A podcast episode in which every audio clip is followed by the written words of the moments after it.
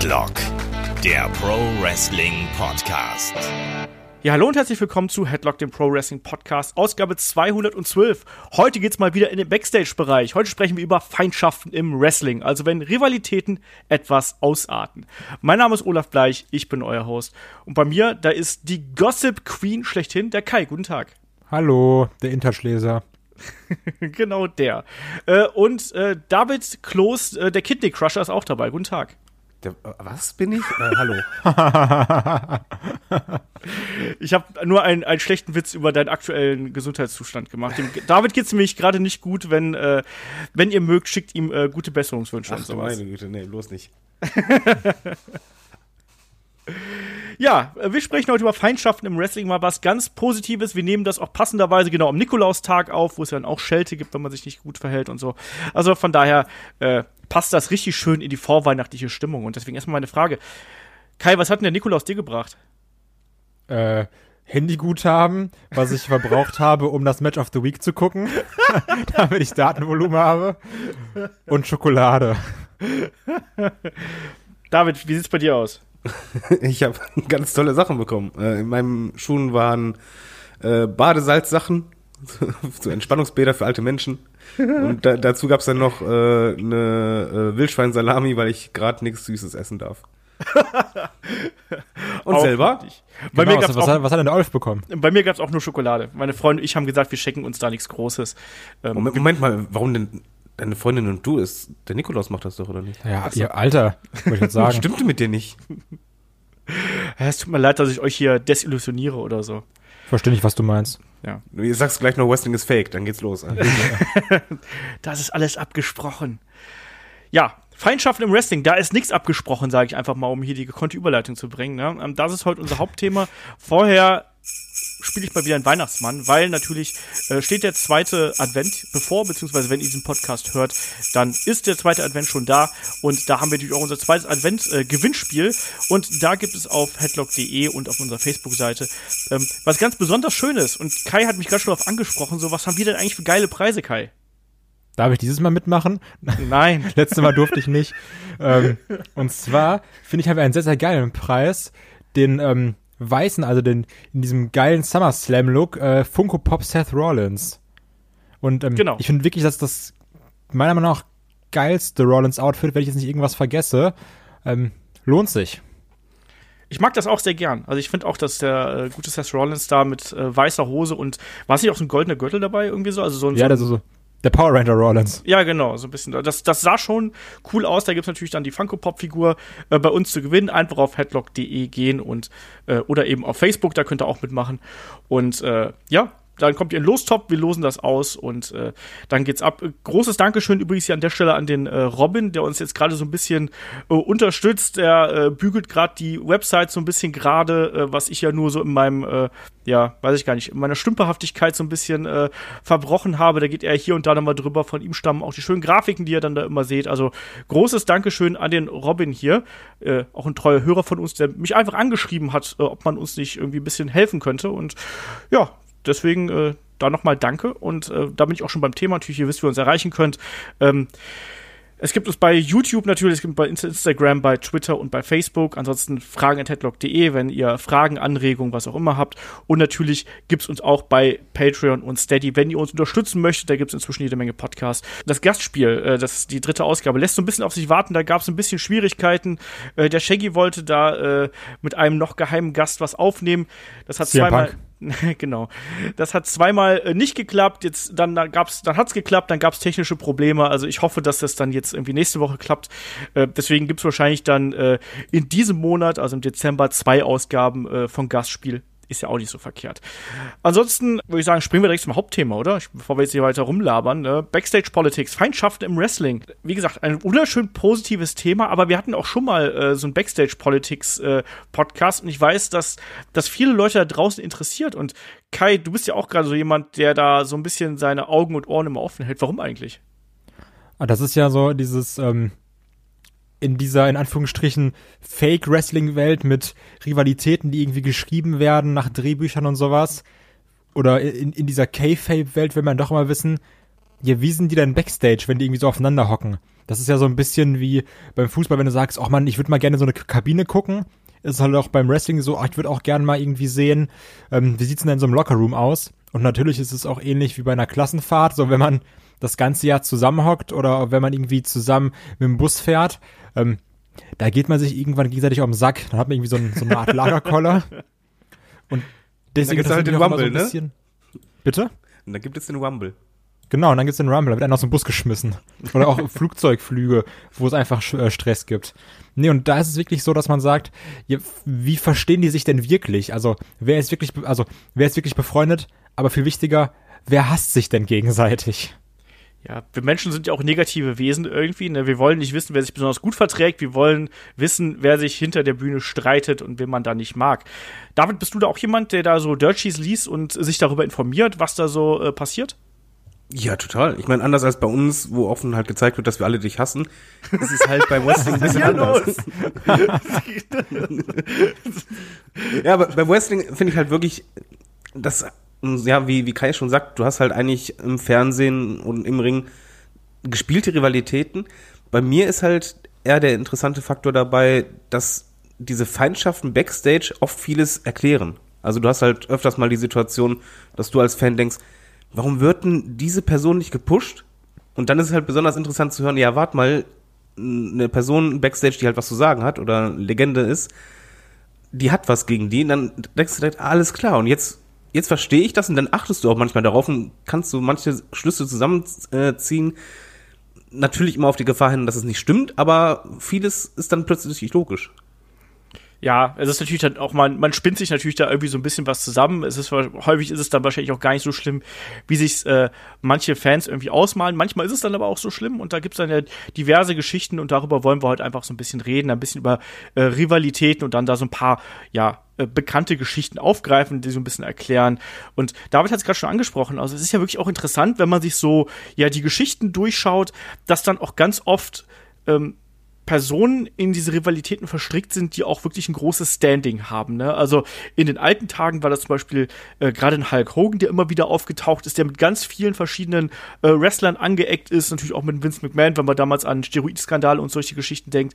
Ähm, der ist es dann eben gewesen, so in den 90ern, äh, 2000ern liest man immer wieder, dass es ein Triple H gewesen ist und auch so Leute wie einen JBL, der einfach Backstage-Bully gewesen sein muss, die tauchen immer wieder auf. Äh, Kai, was meinst du, woran liegt das, dass gerade so die, die eigentlich so ein Standing haben, quasi immer wieder ihre Macht so ein bisschen missbrauchen? Also bei erstens, ich glaube, JBL ist einfach ein Arschloch. Das ist meine, Ma- also ich glaube, das liegt einfach daran, wenn man so sich die ganzen Sachen über ihn durchliest und bei den anderen, die so wirklich groß sind, also ein Hulk Hogan oder sowas auch. Ähm, ich glaube, da spielt auch wirklich diese dein Standing in, in, in der Firma eine Rolle, weil du bist also der wichtige Typ, du bist ja so der Main Eventer und ähm, da fühlst du dich natürlich auch irgendwie wichtig und stark. Und ähm, wenn du dann irgendwie jeden, dann jeden Abend die Hallen ausverkaufst und dann jedes Main Event gewinnst, dann pusht das natürlich dein Ego ungemein. Du hast auch so einen gewissen Höhenflug, dass du denkst, ich bin irgendwie unantastbar und mir kann keiner was sagen. Aber im Endeffekt musst du ja trotzdem so sehen, Backstage bist du ja auch irgendwie gleichberechtigt, weil ihr seid ja irgendwie alle Arbeitskollegen. Und ähm, ihr arbeitet alle zusammen auf dieser Card und im Prinzip ist es ja egal, ob du jetzt irgendwie Main Event stehst oder ob du irgendwie das Eröffnungsmatch machst oder sowas.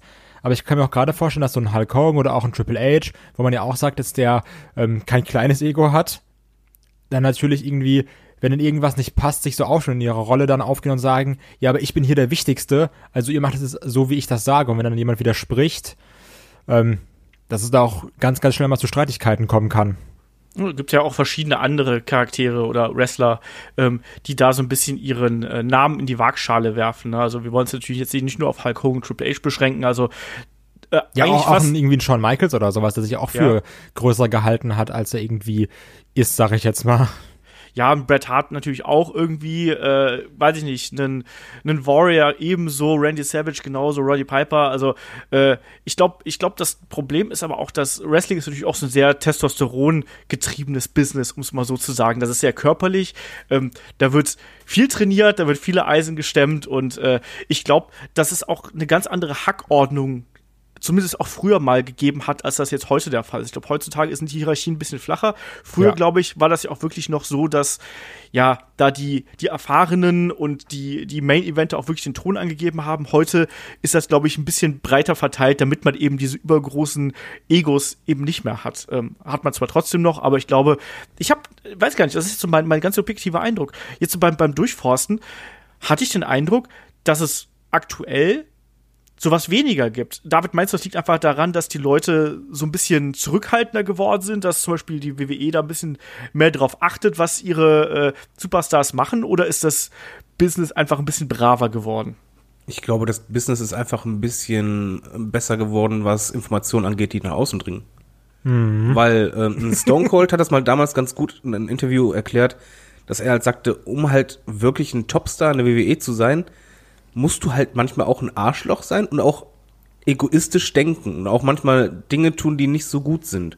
Das fand ich halt sehr ehrlich von ihm, aber es macht auch Sinn, weil im Grunde genommen ist es ein Haifischbecken, äh, gerade wenn man halt im Showbusiness ist und wenn du in dieses Rampenlicht möchtest, was halt nicht so groß ist, musst du einfach entweder andere verdrängen, die da schon sind, um reinzukommen, oder aber, wenn du schon drin bist, dafür sorgen, dass die anderen möglichst halt nicht diesen Fokus kriegen. Also ich werfe es da noch nicht mal jetzt jeden vor, wenn du halt diesen Status erreicht hast und ein größerer Name bist, dass du auch schon mal zu ein bisschen ja nicht so schönen Mitteln greifst. Das heißt ja nicht unbedingt, dass du jetzt jemanden komplett die Karriere versauen willst, aber dass du halt beispielsweise weil du ein größerer Name bist, hast du auch ein bisschen Mitspracherecht beim Fäden vielleicht, dann eher sagst, nee, mit dem lieber nicht, äh, ich möchte doch mit einem anderen lieber eine Fehde haben, um den Titel beispielsweise. Ich denke, dass diese Kleinigkeiten schon eine Rolle spielen und auch Sinn ergeben für mich persönlich. Und ich glaube, dass es heutzutage genauso ist, dass ein ein Wendy Orton beispielsweise oder ein John Cena Backstage auf jeden Fall ein bisschen ja, mit ihrer Hand im Spiel haben, wer gepusht wird und wer weniger, zumindest im Rahmen ihrer Möglichkeiten. Aber es halt nicht direkt nach außen dringt. Weil damals zum Beispiel Attitude-Zeit oder die Zeit davor, das war ja auch viel lockerer, was halt äh, Öffentlichkeit angeht. Die, die Leute sind auch abends dann in eine Kneipe gegangen, haben sich abgeschossen. Das Ja, würdest du heute halt nicht mehr erleben, weil die halt drauf achten, was dringt nach außen. Umso heftiger ist es halt, wenn mal was Besonderes nach außen dringt, wie etwa ein Alberto Del Rio, der Backstage sich mit irgendjemand äh, angelegt hat. Ja, aber genau, also genau das gleiche, was David gesagt hat, sehe ich übrigens auch so, dass du auch, ähm, also du hörst ja auch ganz häufig, äh, häufig irgendwie Interviews von damals, also so O-Ton, dass sie irgendwie Backstage rumgefickt haben und sowas, dass sie sich irgendwelche Sachen geschmissen haben und so. Ich, letztens, ich glaube, das war noch ein Interview von Jake the Snake Roberts oder wo er gesagt hat, so Steroide und Drogen, das, das, das war so wie, äh, wie, keine Ahnung, wie ganz normal einkaufen gehen. Wenn du das wolltest, dann hast du das einfach bekommen. Und ähm, auch dieses so, du gehst dann irgendwie in eine Kneipe, schießt dich nochmal in dem Ort ab, in dem du gerade bist. Wenn du dich dann irgendwie heutzutage daneben benimmst, dann hast du direkt, keine Ahnung, 30, 40 Smartphones, die filmen dich. Das ist dann am nächsten Tag irgendwo in, in den Nachrichten auf jeder Wrestling-Seite, dann irgendwo noch auf einer anderen Seite. Ähm, und damals hatte so ein bisschen auch diese, diese Freiheiten und sowas. Also ich glaube schon, dass es noch so hinter verschlossenen Türen gewisse Eskapaden gibt. So wenn du so in Richtung Page, Xavier Woods, Brad Maddox guckst und sowas. Das, Das ist da stimmt. immer noch, weil, weil die auch wirklich dann in Anführungsstrichen, ich sag mal, einsam sind. Also so, du bist halt ohne eine Familie, ohne dies und das. Und das, du hast da ja irgendwie nur so dich in, in diesem Klassenfahrt-ähnlichen Stil da. Ähm, und klar passiert auch untereinander sicherlich mal was. Also deswegen sind ja auch die meisten Beziehungen irgendwie WWE intern natürlich, weil die sich auch am äh, meisten kennenlernen. Ähm, nur ich denke halt schon, dass einfach heutzutage mal Rücksicht drauf genommen wird, so wie benehme ich mich, weil wenn ich jetzt irgendwie einen falschen Schritt mache, dann kann es morgen irgendwo, keine Ahnung, wo auf welcher Seite landen. Ich meine, du hattest das ja auch bei einem Braun Strowman oder sowas.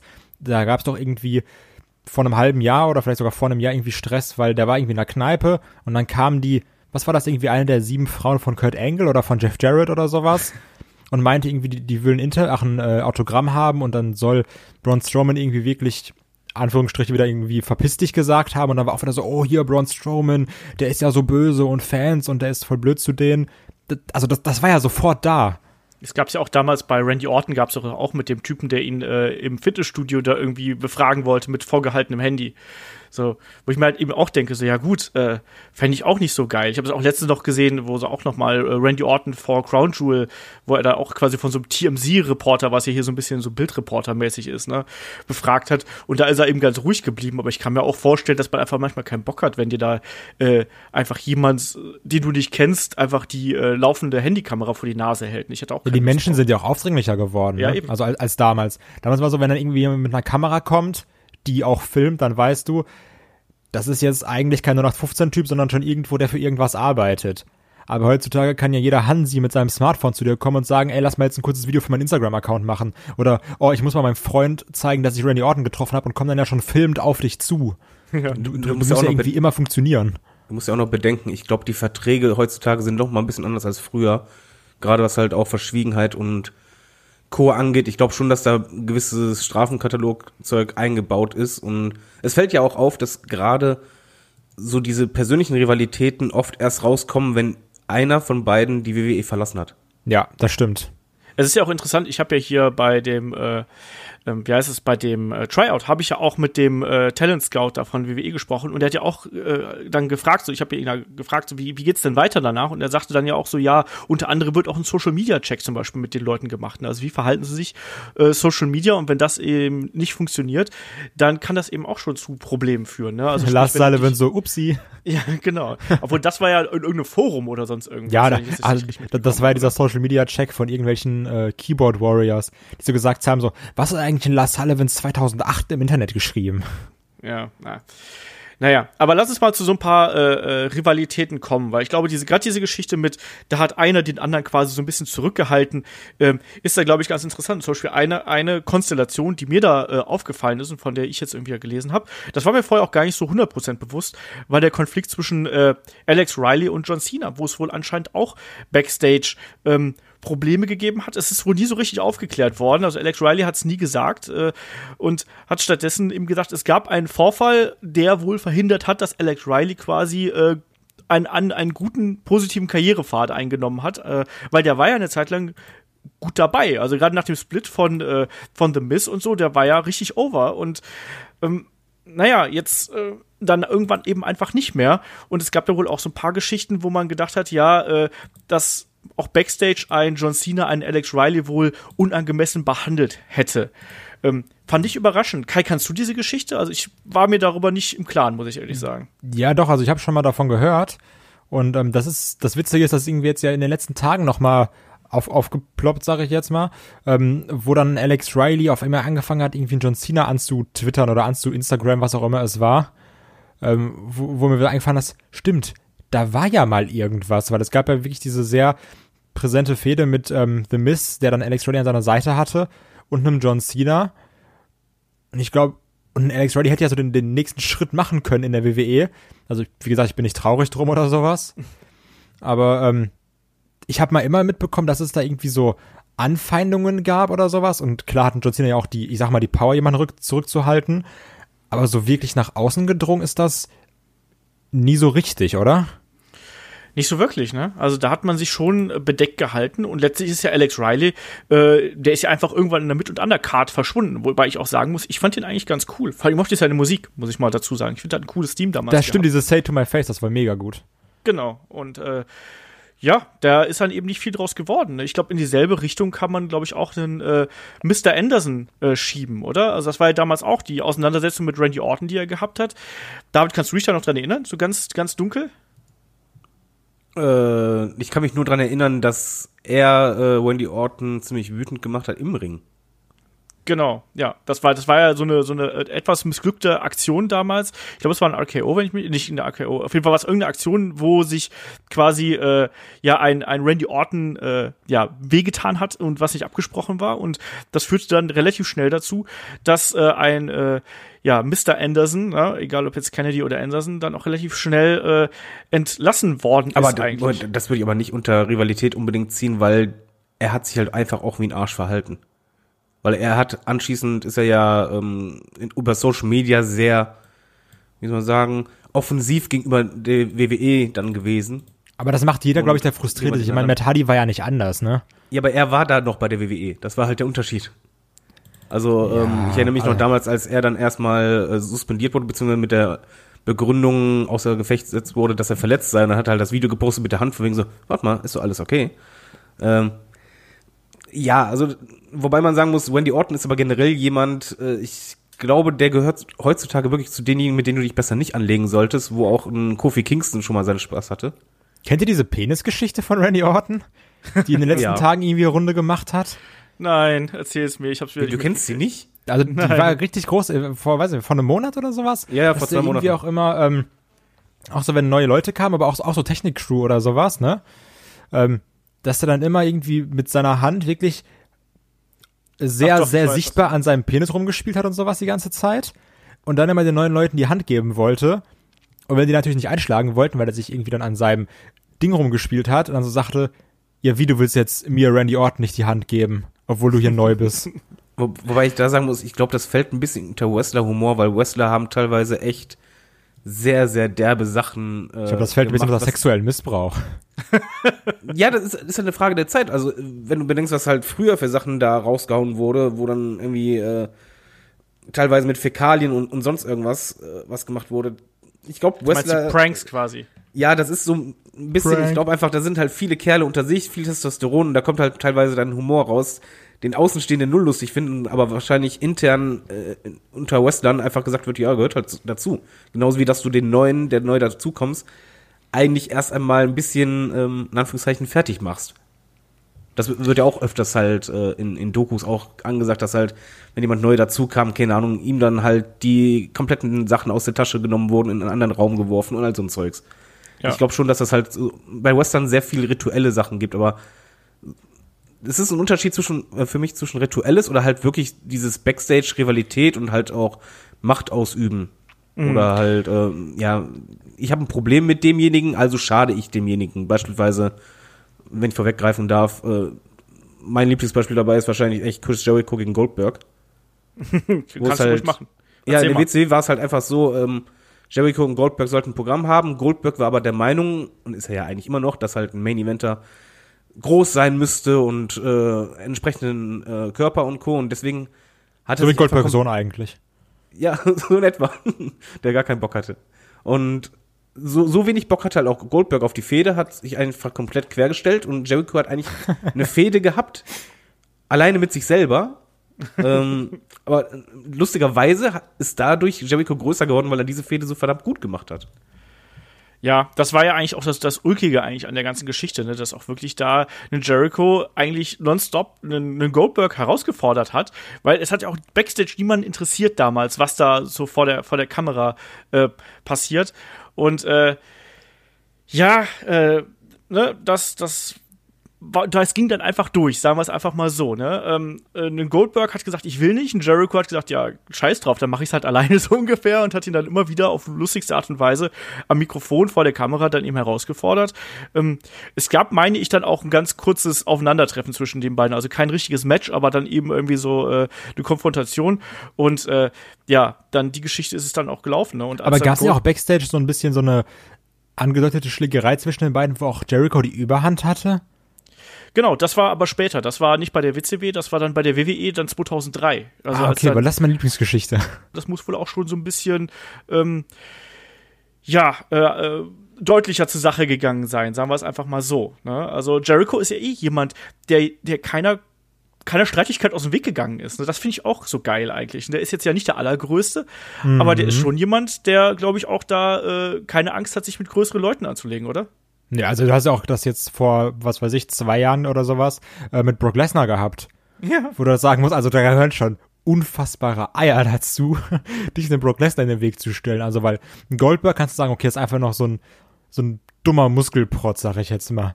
Aber ähm, bei einem Brock Lesnar weißt du einfach auch durch seine äh, UFC-Fights, also der haut die halt tot. Und ähm, das ist dann schon einfach, wo du sagst, ja, der Jericho, der ist mutig. Ja.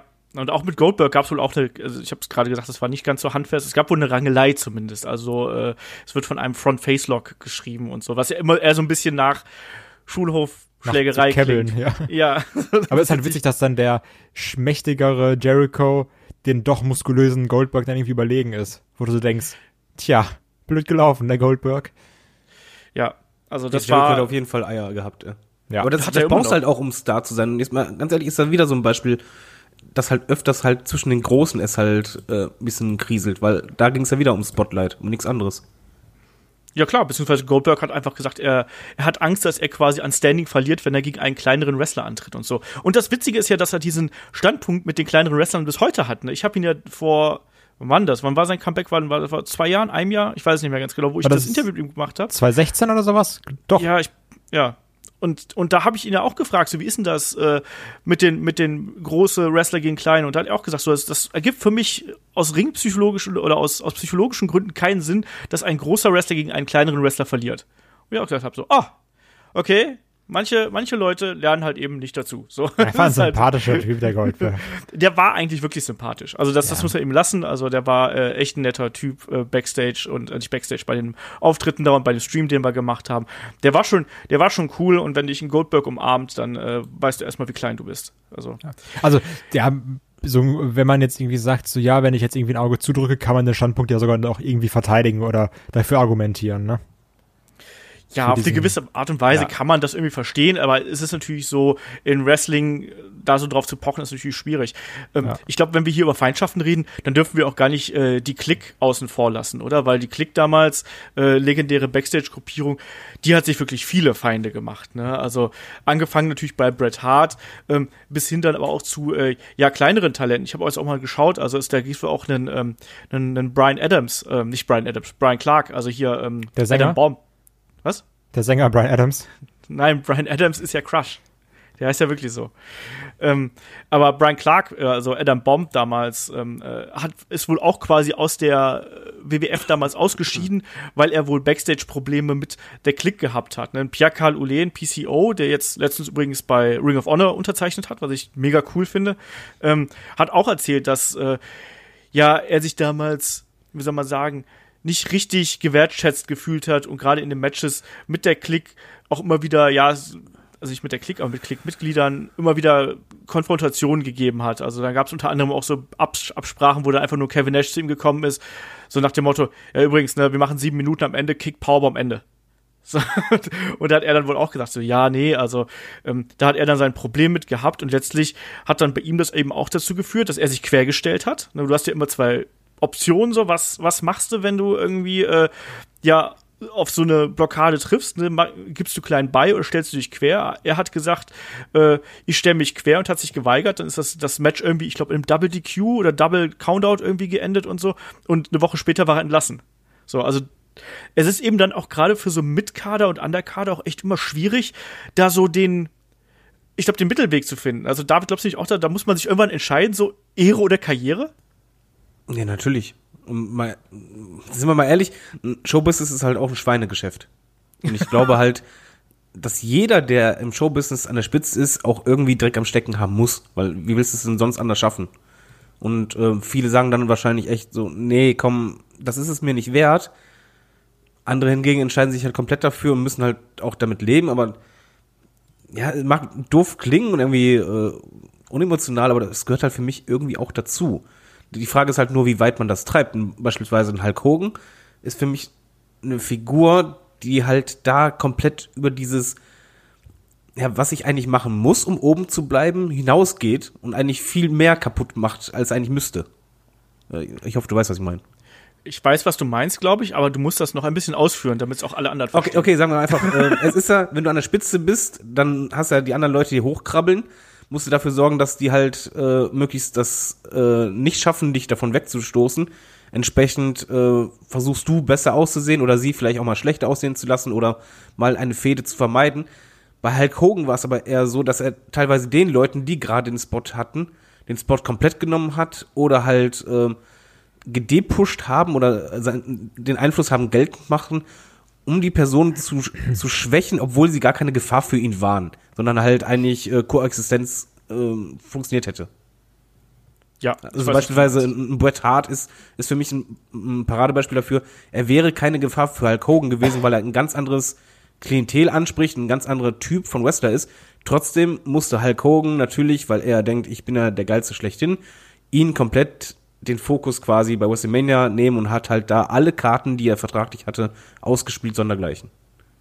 Genau, das war ja auch nicht nur in der, in der WWE so, es war aber auch bei der WCW so, auch im Vorfeld hier unseres, eines unserer Lieblingsmatches, ne, WrestleMania 6, irgendwie Hulk, Hogan gegen Ultimate Warrior. Da gab es wohl auch schon, äh, ja, sagen wir es mal, Diskussionen zwischen den beiden und äh, ja, die beiden äh, waren wohl nie so die allergrößten Freunde und haben dann eher so ein bisschen äh, notdürftig äh, Business miteinander gemacht, aber äh, ähm, ja, also man hat, also Hulk Hogan hat wohl Warrior schon bei WrestleMania 6 vorgeworfen, dass er quasi, äh, ja, äh, Hulk Hogan, da, äh, Hulkamania damals beenden wollte und solche Geschichten, ne? Also, Ja, man sieht auch schwierig. nur mal das Finish an bei WrestleMania 6. Es war ja kein sauberer Finish, sondern es er fast ausgekickt wäre. Ja, ja, natürlich. Das, das musste er natürlich noch machen. Und bei der NWO war es halt so im Grunde genommen, ja, parallel zu The Click bei WWE, dass im Grunde genommen die WCW-Eigengewächse, die Talent hatten und auch das Zeug hatten, nach oben zu kommen, eigentlich immer runtergehalten wurden. Dass man halt eher unter sich blieb und ja keine anderen diesen Gefahrenbereich zulassen wollten. Selbst Ja. ein Sting wurde halt eigentlich schlechter dargestellt, als naja, man hätte hätte machen können. Natürlich. Hulk Hogan war immer jemand, der äh, seine Position behauptet hat. Der hat uns auch alle viele tolle Erinnerungen irgendwie geschenkt, aber ne, der war halt eben auch ein Machtmensch. Ich glaube, so, so kann man es dann auch echt zusammenfassen. Und Hulk Hogan war ja auch jemand, der ja auch äh, mit, mit äh, der WWF und mit Vince McMahon ja auch gebrochen hat. Ne? Also egal, ob es jetzt, ich habe schon angesprochen, diese Steroidgeschichte natürlich gewesen ist, wo er aussagen musste, aber ähm, auch zwischendurch mal. Ne? Also es hat schon seine, also WWF hat ja auch zwischenzeitlich diese, äh, als dann Hulk Hogan natürlich zur WCW gegangen ist, da gab es ja dann auch die wildesten Schüsse von, äh, von Vince McMahon Richtung Hulk Hogan. Es gibt dieses, diese ga- ganzen Huckster und Nacho Man Geschichten und solche Sachen. Also die mochten sich eine ganze Zeit lang auch nicht. Jetzt gegen Ende ihrer Karriere haben sie natürlich alle irgendwie wieder vertragen.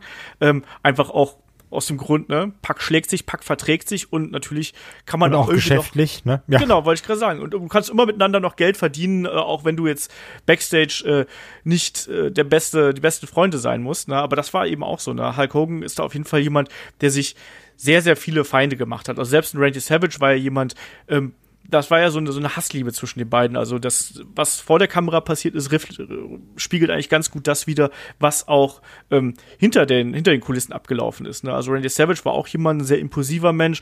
Hulk Hogan war jemand, der äh, auch Angst gehabt hat, seine Position zu verlieren. Die sind auch immer wieder aneinander geraten, waren ja auch mal wirklich gute Freunde und mal eben nicht. Ja. Da eine kleine Frage. War das nicht sogar so, dass eigentlich geplant war, dass Wendy Savage bei WrestleMania 3 im Main Event steht, aber Hulk Hogan unbedingt selber dann da drin stehen wollte? Und den Fokus weggenommen hat? Das kann. Was, was war denn bei WrestleMania 3 nochmal der Main Event? Ah, das war der bei, bei Hulk Hogan gegen, äh, gegen Andre. Genau. Ja. Boah, da fragst du mich was. Das kann durchaus sein. Ich weiß es aber, ich sag das gerade nicht ganz genau. Da überraschte mich auf dem falschen Fuße. Da haben wir noch einen geilen Bodyslam, Jungs. Das ist das Main Event. Genau. Das kennt sogar der Kai. ja. Ähm, Ähm. und es gibt aber natürlich auch noch andere. Wolltest du was sagen, Kai? Ja, ich wollte auch jetzt mal einen einschmeißen, weil ich ja, ähm, ich meine, du, so als Vorbereitung hast du ja auch so schöne Listen rumgeschickt und sowas. Und damit sich nicht jeder sagt so, hä, was hat denn der am Anfang vom Podcast gesagt, wo er meinte, JBL ist einfach ein Arschloch. Ähm, das liegt natürlich daran, dass ein JBL in diesen Listen sehr, sehr aktiv vertreten ist. Ähm, also ich meine, es gibt, glaube ich, diese legendäre Geschichte, die auch irgendwie auf, auf in ganz vielen YouTube-Kanälen ganz oft irgendwie ähm, dargestellt wird, wo dann JBL diesen Blue Mini zusammengeschlagen hat. Also wirklich Das ging gar nicht, ey. Weil JBL auch einfach so sagt, also weil JBL, glaube ich, wirklich einfach ein Bully ist. So Ja. Fakt von Ja. den Geschichten, die man jetzt hört. Aber natürlich auch, äh, du hast dann auch noch irgendwie JBL, der sich da mit Kommentatoren anlegt, hier mit äh, Joey Styles zum Beispiel. Oder auch etwas aktueller dann mit äh, Mauro Ronaldo, wo es ja auch darum ging, dass irgendwie ein JBL ähm, hier Mauro Ronaldo raushaben wollte bei SmackDown. Und ich habe es auch nochmal gemerkt, wo ich äh, fürs Match of the Week auch ähm, Dean Ambrose gegen AJ Styles geguckt habe, wie ein JBL auch null Chemie hat mit einem äh, Ronaldo zusammen, weil das eigentlich gar nicht zusammenpasst, weil so ein, ich glaube, das ist auch einer dieser Fälle, dass ein JBL sehr gerne das Spotlight hat. Und ein äh, Morrow ist ja doch schon sehr aktiv und auch sehr präsent beim Kommentieren. Und dass halt sowas auch einem JBL nicht passt, wenn dann irgendjemand anders so der wichtigere Mann ist, weil auch so dieser Charakter, den ja auch ein JBL verkörpert hat, da als, als dieser reiche Cowboy und sowas, so aus allen Berichten, die man liest und wenn man sagt so, oh, der war so und so backstage, der fand sich halt, glaube ich, schon wirklich selber sehr, sehr, sehr geil. Und ähm, das Witzige dabei ist aber auch immer, wenn er Leute runtergemacht hat und es dann wirklich zu einer Konfrontation gekommen ist, egal ob mit Joey Styles oder auch in Steve Blackman, hat er ja immer aufs Maul bekommen. also so, so immer, egal von wem. Und ich, also Joey Styles war jetzt bei Gott kein Kämpfer oder also kein Steve Blackman, sagen wir mal, wie es ist. Ja, aber warte mal, was man bei JBL sagen muss, er ist auf jeden Fall äh, ein selbstverliebter Bully, aber seien wir mal ehrlich, das ist kein besonderer Wrestler, der irgendwie besonders rausgesticht hat oder sonst was. Trotzdem hatte es, und ich denke auch gerade deswegen, an die Spitze geschafft. Er war Main Eventer, ein Wrestler, den du es null niemals zugetraut hättest, der nie besonders herausgeragt ist, aber der halt, ich denke mal, einfach Backstage klug und halt, halt auch sehr hart agiert hat und dadurch sich auch den Platz freigeräumt hat dafür. Ich glaube auch, dass es viel an Glück lag, dass er zur richtigen Zeit am richtigen Ort war, weil einfach 50 Prozent der Topstars verletzt waren. Also, ja, das, ähm, das kommt auch immer dazu. Ja, also jetzt weniger durch das irgendwie Backstage, dass alle gesagt haben, so, oh, der Typ, der ist zwar irgendwie laut, den, den pushen wir jetzt, sondern also. Moment, das, das müssen ja nicht alle sagen. Wenn du klug bist, machst du es so, dass damals vor allen Dingen Vince dich mag. Das, ja, das war ja immer so, wenn, wenn diese eine Person, die wichtigste auch in der Firma, wenn der Chef dich mag, dann ist einfach die Wahrscheinlichkeit am höchsten, dass du befördert wirst, selbst wenn ein anderer vielleicht besser ist. Das stimmt. Aber also, also ich, also ich glaube einfach bei einer JBL-Situation war es so, okay, von zehn Leuten waren acht verletzt und zwei waren da und dann war es halt immer der Hausmeister und der andere war JBL und so, ja gut, dann ist halt JBL jetzt World Champion. Also, ähm, ja, auch nicht ja, aber das immer, immer wieder und, und recht lang, aber was ich manchmal diese Rivalitäten, ja, so blöd es klingen mag, manchmal bringen die auch was Positives für uns als Fans.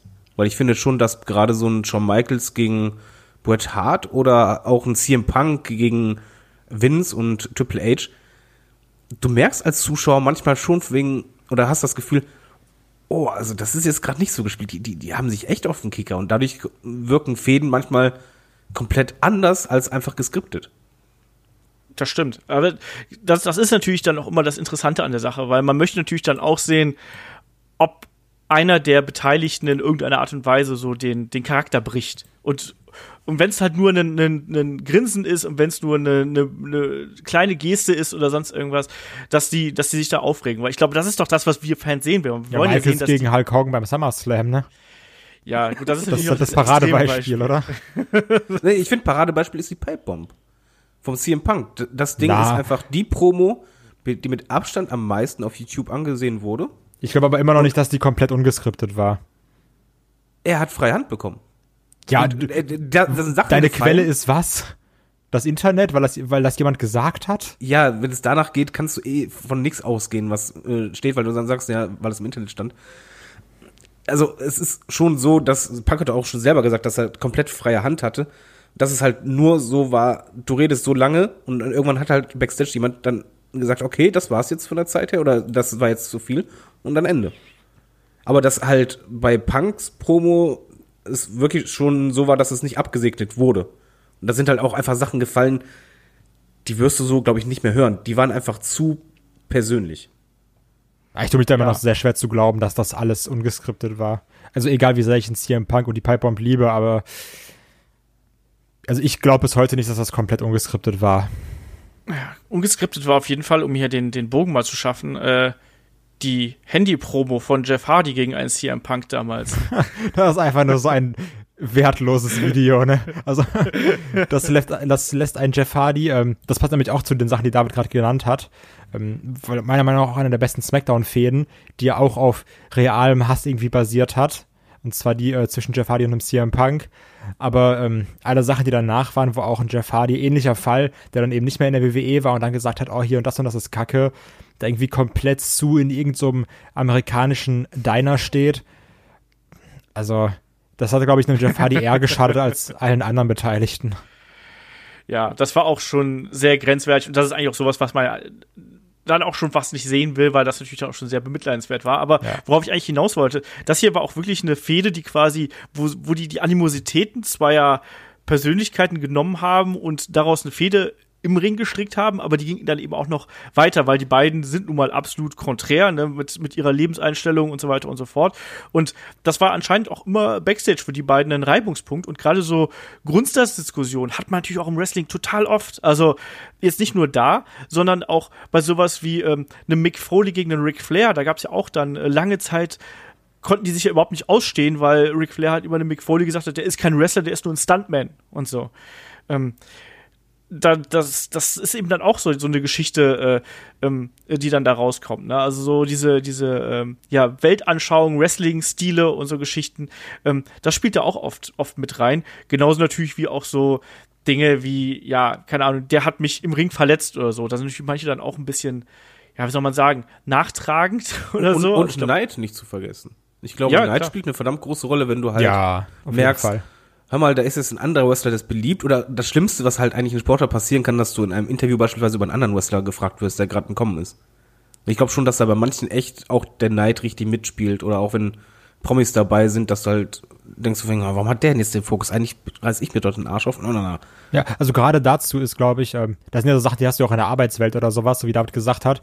Ähm, wenn du wirklich faktisch die bessere Arbeit leistest, ähm, aber dann wird irgendjemand anders befördert. Und das ist ja, also in der idealen Welt oder so, das, was man auch mal beigebracht wird, ist dieses so Hard Work pays off. Also so, wenn du gut arbeitest, dann, dann wirst du dafür auch entlohnt. Das Problem ist natürlich bei einem Business wie der WWE, was du halt bei anderen Sportarten wie einem wie Fußball oder sowas nicht hast, wenn du einfach ein guter Fußballer bist, dann bist du halt besser als jemand, der das Tor nicht trifft. Ne? Aber in der WWE ist es auch eben so, du kannst halt ein super technischer Wrestler sein, zum Beispiel irgendwie ein Daniel Bryan, aber trotzdem ist da einer, der, weiß ich nicht, der, der macht irgendwie einen Elbow Drop oder sowas, aber ist super populär. Das ist der Superstar und du bist gerade mal irgendwie in der Pre-Show oder sowas. Das ist natürlich eine Sache, die, glaube ich, auch beim Wrestling extrem frustrierend sein kann, wenn du weißt, ey, ich bin hier wirklich einer der besten Wrestler, aber für mich interessiert sich keine Sau. Ja. Ganz klar. Und diese Geschichte gerade mit den Prominenten, da können wir ja vielleicht mal hier diese äh, Sache um äh, Mr. T und Roddy Piper äh, einwerfen. Äh, Das waren ja bereits Kontrahenten bei WrestleMania 1 und danach hier eben noch ein bisschen, äh, bisschen weiter. Haben ja auch diesen ominösen Bo Boxkampf miteinander äh, bestritten damals. Und das war eben auch so der Fall, wo Roddy Piper gesagt hat: so, nee, also eigentlich habe ich gar keinen Bock auf den. Also warum holen wir hier einen Prominenten rein, der ja, wie soll man sagen, der das Business nicht kennt und der es anscheinend auch laut Roddy Pipers Ansicht damals ähm, nicht respektiert. Ne, und der kriegt dann eben hier die, äh, die großen Matches und so. Und wenn man genau hinschaut in den Kämpfen, also Mr. T ist natürlich eh kein Vorzeige-Wrestler und auch ein Roddy Piper ist jetzt äh, nicht gerade der, äh, der allerbeste, der ist ein guter Ringer und so und sowas, aber der ist ja doch eher ein, ein Brawler.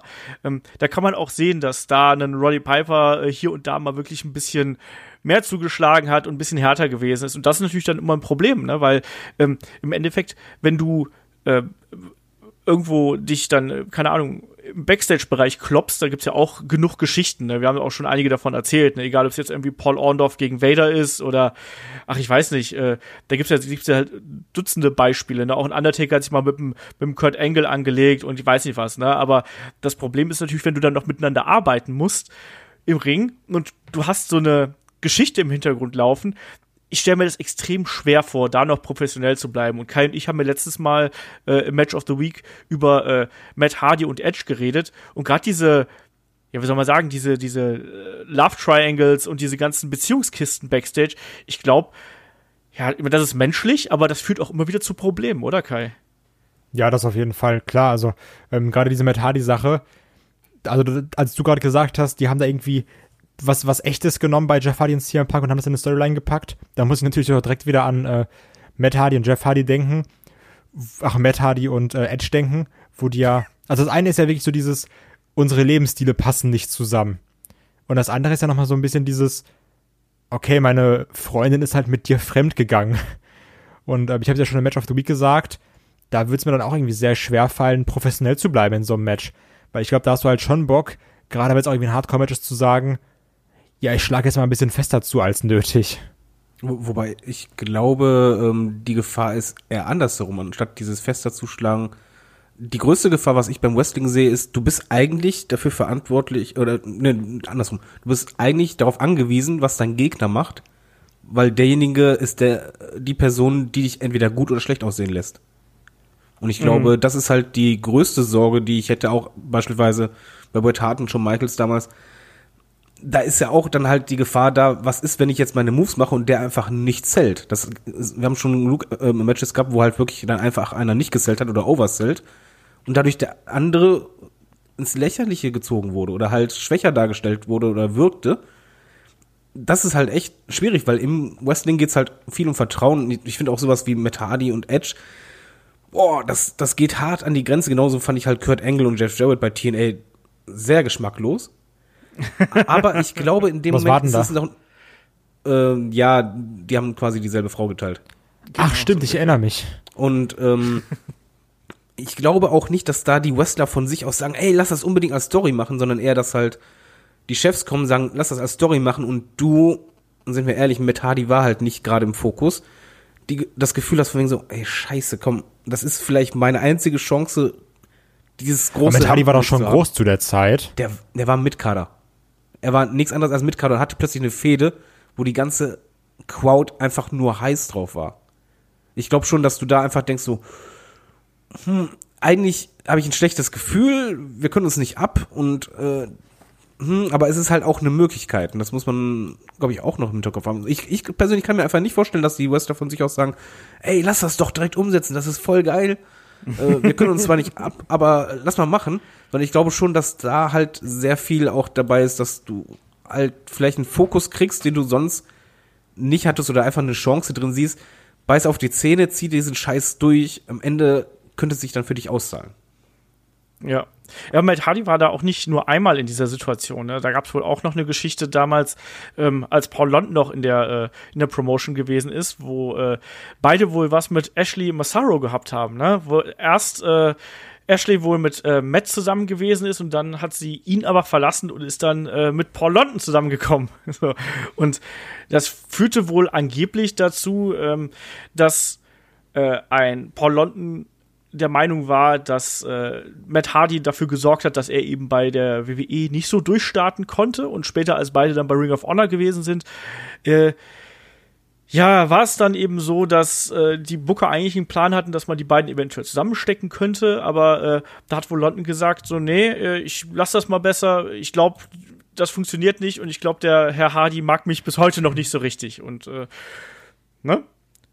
Frauen und Männer und so äh, hinter, äh, hinter den Kulissen ist immer, ist immer eine schwierige Kiste, ne, weil das nimmt natürlich auch dann direkt eine ganz äh, merkwürdige Richtung. So. Es nimmt natürlich eine sehr persönliche äh, Richtung. Ähm, bei Matt Hardy und Edge war das letztlich, wir haben es auch schon im Match of the Week gesagt, ne, und auch schon in den unzähligen anderen Podcasts, ähm, für, für Edge war das äh, ein Sprungbrett. Also der hat damit seine Karriere so dermaßen gepusht und Matt Hardy hat es leider nicht ganz so weit geschafft, muss man ganz klar so sagen, aber für Edge war das, dem hätte nichts Besseres passieren können. Ich meine, wurde auf der- einmal der Top-Heel. Mit Ja. Ja, legit Top Heel. Also, weil ja wirklich alle gesagt haben, Mann, Edge ist echt ein Arschloch.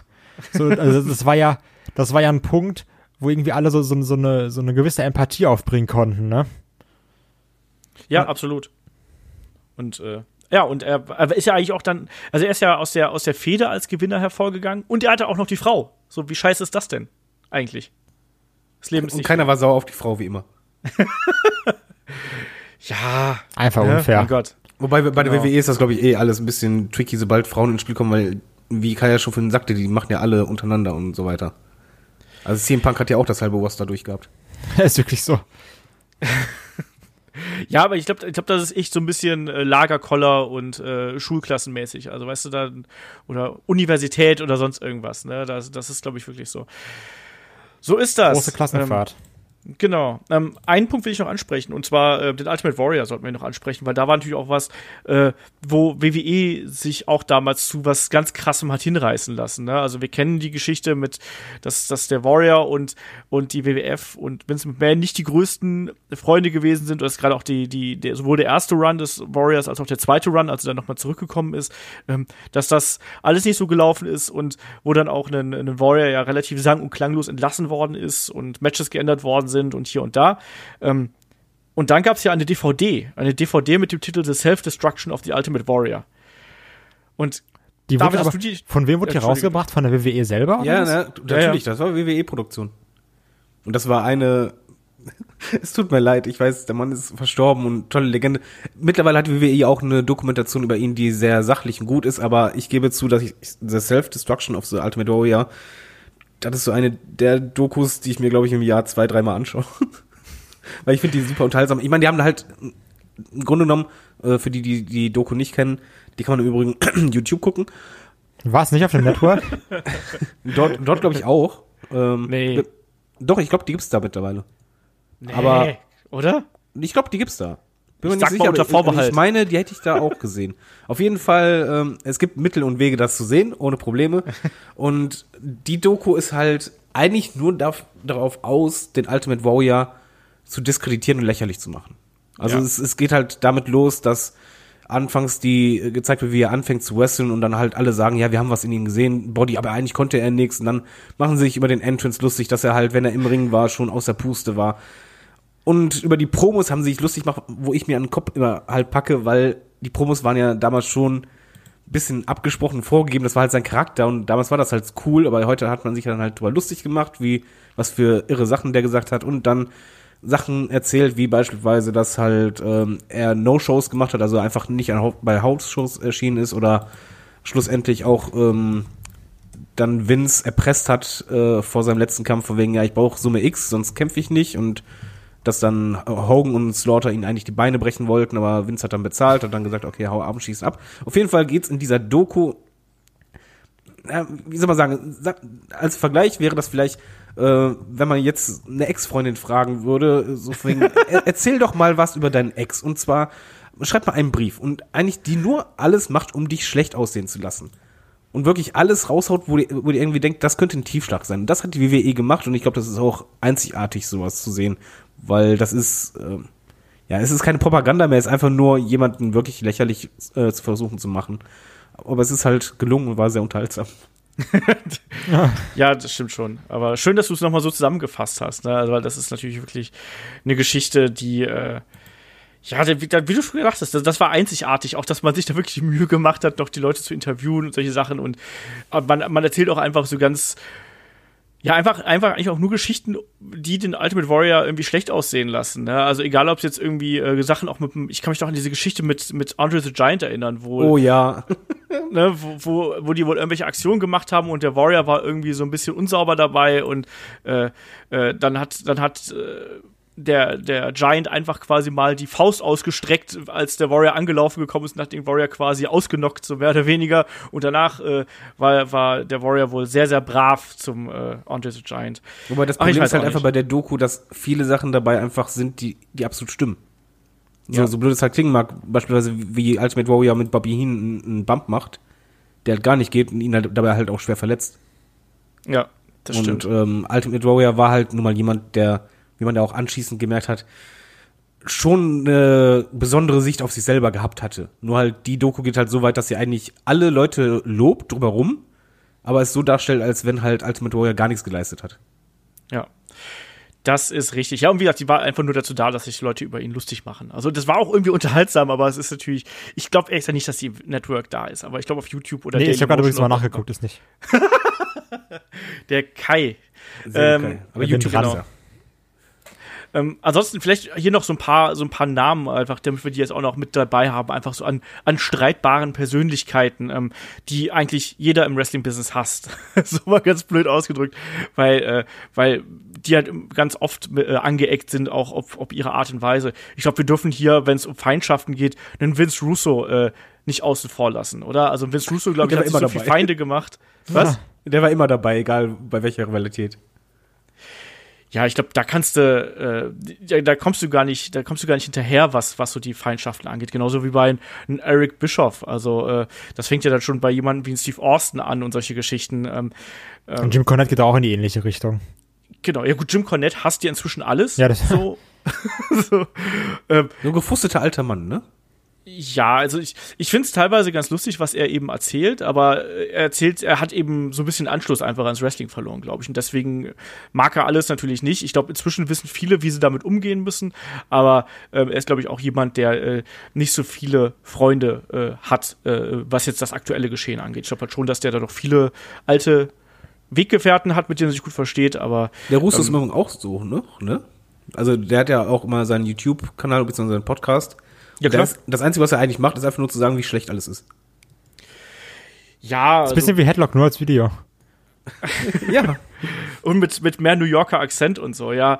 Also, Vince Russo ist da auch eine eigene Gestalt. Er hat sich natürlich dann auch durch die Art und Weise, wie er damals äh, agiert hat, natürlich auch viele, viele Feinde gemacht. Hat auch viele, viele coole Sachen hervorgebracht. Aber er hat auch einfach unfassbar viel Schrott gemacht und hat auch einfach unfassbar viele Leute vor den Kopf gestoßen und so. Also, aber auch da, ich glaube, da Ne, da kommst du eben nicht drumherum irgendwie, wenn du, wenn du in so einem Business arbeitest. Genauso wie Iron Sheik. Iron Sheik dürfen wir hier natürlich nicht vergessen. Aber Iron Sheik ist einfach super lustig.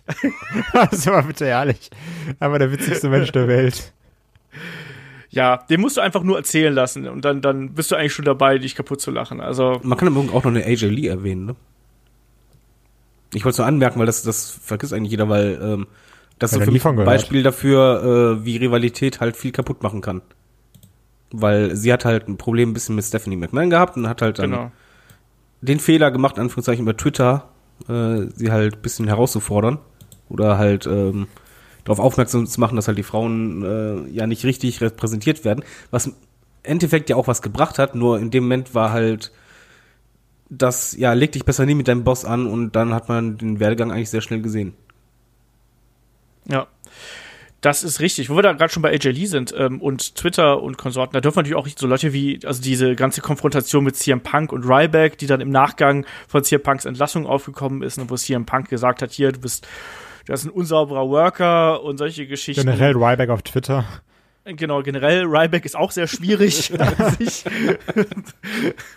Also ich weiß nicht, wer von den beiden schwieriger ist, aber ja, auch einen, selbst einen, also wie gut Freundschaften im Wrestling-Business halten, ist ja, sieht man jetzt ja zum Beispiel aktuell bei CM Punk und Colt Cabana, ne? Die sich jetzt ja auch, wo einer der anderen ja auch verklagt hat und solche Geschichten. Spätestens wenn es immer ums Geld geht, ist sowas schwierig. Ja, genau. Also das, das ist dann eben auch bitter. Und wenn wir schon bei CM Punk sind, ich glaube auch ein, ein Vince McMahon mag wahrscheinlich den CM Punk nicht besonders. Äh, der, der, der Chefarzt hier von WWE mag CM Punk garantiert auch nicht.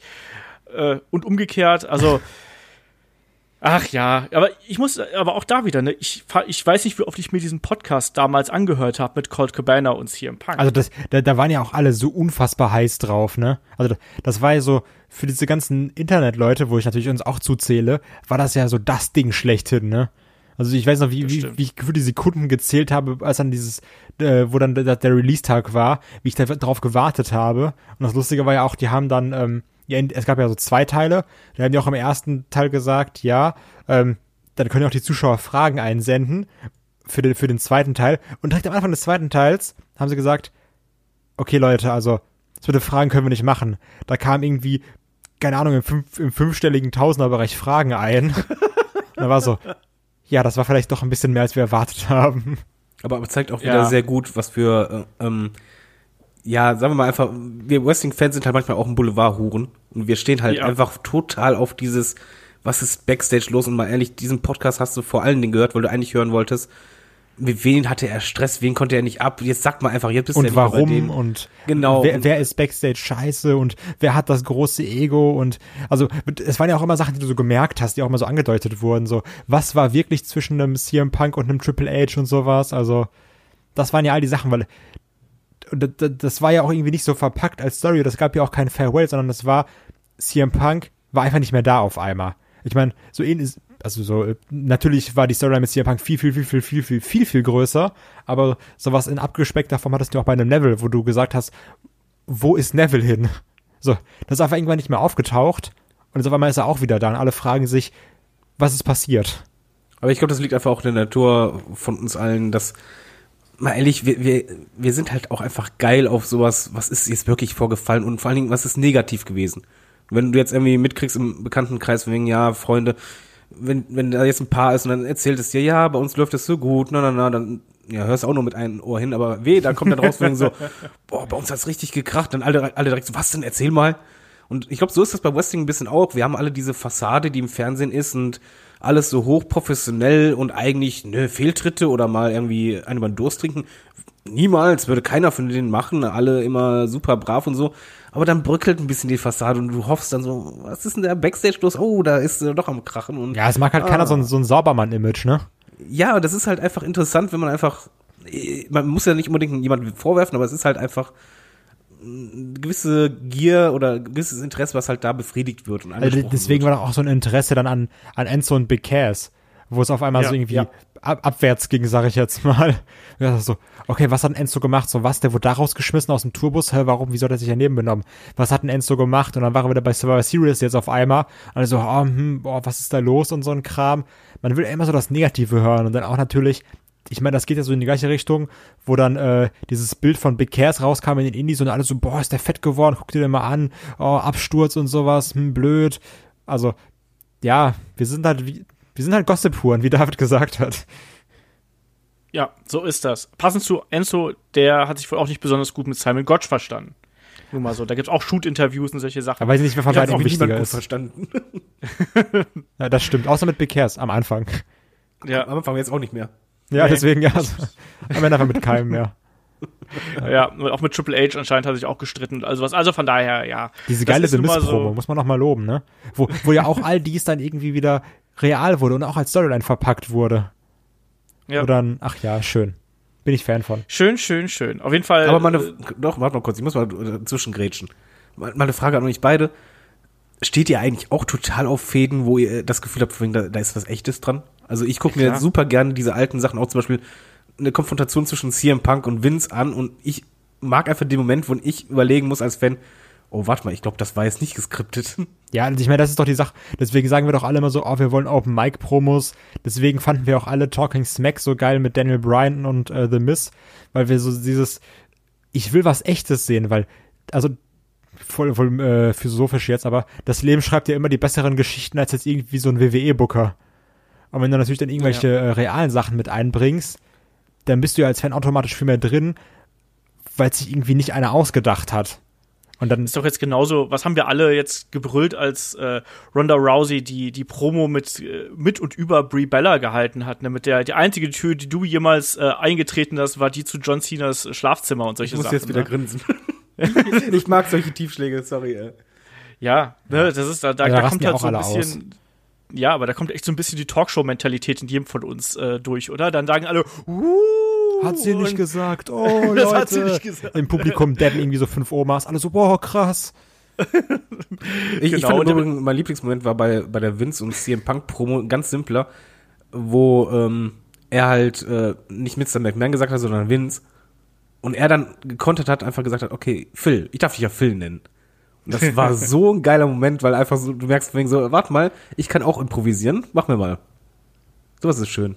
Ach Sowas ja. ist schön. Einfach, das ist Ja. aber auch eine der besten Promos. Also, das geht ja in Richtung so auch Vince und Austin. Also, ein Vince McMahon, so egal, wenn man sagt, so, oh, der ist zu alt und hat irgendwie den Anschluss verloren, ähm, der ist schon für mit die geilsten Fäden verantwortlich, weil er auch so super versteht, was er machen muss und wann er es machen muss, wenn er im Ring ist und Promos hält. Das ist richtig. Aber hat sich auch halt eben dadurch natürlich nicht immer nur äh, Freunde gemacht und auch dadurch, dass er natürlich sehr äh, erfolgsorientiert gewesen ist und äh, natürlich auch seine Lieblinge äh, irgendwie oben sehen wollte. Ne? Das haben wir ja bis heute noch, so diese, diese Problematik. Ach ja, sollen wir hier das, das Thema dicht machen? Ich habe noch einen? Namen, den, das ist eigentlich eine Schande, dass ihr den nicht genannt habt. Olaf Bleich. Weil das ist der, der, Ich dachte Kai. das ist der größte Backstage-Prügler, aber einfach kein großer Name, weil er super unwichtig ist. Ach, Christian Dörrer. bin da doch so, ich. Entschuldigung. Ähm, Sin Cara, Sin Cara. der sich mit Oh je, ja. der sich mit jedem prügelt Backstage, der aber so absolut kein Standing hat. Aber wir, wir haben aber auch nicht über Del Rio gesprochen. Ja, das stimmt. Der Rio ist auch ein Arschloch. Ach man, ja, es sind einfach die Mexikaner. Oh, wei, ach, du Scheiße. Kannst du das bitte rausschneiden? Donald Trump gefällt das. wir, wir, wir enden den Podcast mit gesundem Rassismus. Ach ja, also aber jetzt mal wirklich, also Sin Cara, der hat sich auch wirklich, ähm, also da kam es ja auch zu Schlägereien, auch mit dem Chris Jericho und sowas, wo du denkst, also weiß, ob ich mich jetzt irgendwie also als Underkader mit dem Chris Jericho anlegen würde, Puh, boah, ich weiß nicht, ist das nicht das Schlauste oder sowas. Und auch in Del Rio, der dann irgendwie das, das äh, Backstage-Team anmacht und so. Ja, Ich wollte gerade noch einen schlechten Wortwitz machen über Sin Cara, wo du gesagt hast, der hat kein Standing, aber in den Schlägereien ist er wenigstens immer der Last Man Standing. ja. Weißt du? Oh. Wenn du dir Jetzt, seine Matches die Amis alle machen, oh. Oh. Na gut, aber in seinen Matches hat er auch nie ein Standing, wenn er aufs Top Rope geht, Top Rope geht so oft wie er botcht. Oh, jetzt wieder oh. Das war aber der andere Sin Cara, Mensch. Nein, das der erste das Sin ist Cara hat richtig Ach, gebotcht. Shot, verdammt, ganz Callback zu einem unserer allerersten Podcasts, wer auch in doch Yoshi Backstage-Schlägereien sehr gut war. oder? ähm, Yoshitatsu hat mal äh, Seamus ausgenockt. Ähm, weiß nicht, ob, ja, ob aber das Lustige hat. ist ja, Entschuldige, ja, ich habe ich hab das auch gelesen. Das Lustige ist aber, dass äh, oft so Kloppereien ja bei unter Wrestlern, also das, das führt ja nicht automatisch dass sie, dazu, dass sie sich nicht mögen. Also teilweise ist das ja so, da muss dann irgendwie was raus und dann hauen sie sich aufs Maul und danach arbeiten sie halt ganz normal miteinander weiter so ungefähr. Und dann ist sogar mehr Respekt da, da verstehen sie sogar, sogar besser, komischerweise. Ja, aber ich wollte ja. gerade sagen, das ist doch ein normal Kerl, also okay, ich, ihr wahrscheinlich nicht, aber ich habe das früher halt auch gehabt, was ich in, in, in, in Disco, da hast du dich halt mal kurz mit eingekloppt und dann anschließend hier, komm, jetzt trinken wir ein, es ist gut. Dann war das Ding gegessen, man war am besten noch auf einer Welle. Nächstes Mal, wenn wir einfach David beim Karat sehen, einfach Stiefelkreis. Ach, damals war ich gut dabei. David in die Mitte, alle treten rein. So, David. Nein, aber ich, ich glaube, das ist wirklich eher, eher dieses ähm, typisch Kerlverhalten. Ja, Testosteron gehabt. Unter, unter so Diven ist das halt anders, wo du halt mitkriegst wie eine Melina und so, die, da ist das Vorgehen auch immer anders gewesen. Da war das nicht von wegen, ich gehe jetzt an die Haare, sondern nein, ich verbreite das schlechte Gerüchte. Psychologischer oder sowas, so. Ja. ja. Spritzt dir Bakterien. Aber können wir vielleicht mal hier abbrechen? Kai steigert sich gerade rein. Ich glaube auch. Abführmittel also ins Essen und sowas. Vorm Main Event. Schön Einlauf. Ach ja. Ja, genau. ähm, Kurt Angle und, und Brock Lesnar, obwohl sie auch Kumpels sind, haben sich auch mal gekloppt. Einfach nur so, weil sie Bock drauf hatten. Ja, also, gut, aber wer ist mehr Kerl als Brock Lesnar? Ja. So, der schießt mit Schrotflinten auf Eichhörnchen. der lacht auch noch, wenn er sich mit irgendwie mal kloppt. Ach ja, machen wir trotzdem jetzt hier mal einen Deckel auf das Hauptthema, würde ich sagen, bevor das hier komplett ausartet. Jetzt Klopp Lesnar. Rassismus. Was? Klopp Lesnar. oh äh, Gott. Wir, wir, machen jetzt weiter mit den Fragen. Was ist denn hier los? Ich weiß auch nicht. Das ist geil. Der ist irgendwie ein bisschen, ich weiß nicht, vielleicht hat er Glühwein getrunken. Das artet ja, oder aus. hast du zu viel Zucker heute bekommen oder so? Ja, wirklich. Nikolaus gab Schokolade. Ach, die ist ja, war die genau. Schokolade, verdammt nochmal. So, lass mal weiter mit den Fragen hier machen. Wir haben noch ein paar Fragen bekommen. Äh, Fragen wisst ihr, schickt ihr an fragen.headlock.de. Ansonsten überall, wo ihr uns erreichen könnt, äh, sammeln wir die Fragen dann ein und äh, beantworten die dann hier im Podcast oder äh, je nachdem beantworte ich die manchmal auch einfach so. Ähm, der Arne fragt äh, über Facebook, äh, schlimme Booking-Fehler in den frühen 90ern. Warum ließ man Doink nicht hier bleiben? Er war grandios als Face leider kaum noch. Ähm, warum, warum hat man nicht mehr aus Crush gemacht? Ne, meinem alten Kindheitshelden. War das ein ähm, Crush damals? Ja, es war mein Crush. Ähm, auch ein Klasse hier und die Idee, äh, zusammen mit, äh, mit Bomb Chronics zu machen, haben sie leider auch verpasst. Habt ihr das mal durchleuchtet? So, ähm, wisst ihr was darüber? Ich habe natürlich gecheckt, ich bin ja immer jemand, ich behalte erstmal die Fragen hier äh, bei mir, bevor ich die dann hier rausgebe. Und ich weiß gar nicht, deswegen frage ich jetzt mal global hier rund. Hat jemand eine Ahnung, woran das liegen könnte? Wahrscheinlich eher David als Kai? Also bei Crush, warum man nicht mehr aus denen gemacht hat, war einfach nicht mehr da war. Also ich mochte den als Kind auch, aber mal ehrlich, der war als Wrestler limitiert. Optisch war er einer von vielen, Promos einer von vielen. Das war halt so ein Standard mit Kader. Man kann es in Midcard, Undercard packen, aber er hatte halt nie diesen It-Faktor, deswegen hat man nie mehr draus gemacht. Bei Doink, ja, war einfach irgendwann das Problem, dass er als Heel so gut war, dass die Leute ihn halt ein bisschen gefeiert haben. Und deswegen hat man dann halt versucht, ah, lass mal als Face machen, vielleicht geht das dann mehr, hat aber nicht funktioniert. Ähm, das wäre meiner Meinung nach halt der Grund dahinter. Und die Idee mit äh, Bomb Chronic, dazu kann ich nichts sagen. Kai, möchtest du noch was ergänzen? Ansonsten äh, löse ich hier gleich auf. Nee, das, was David sagt.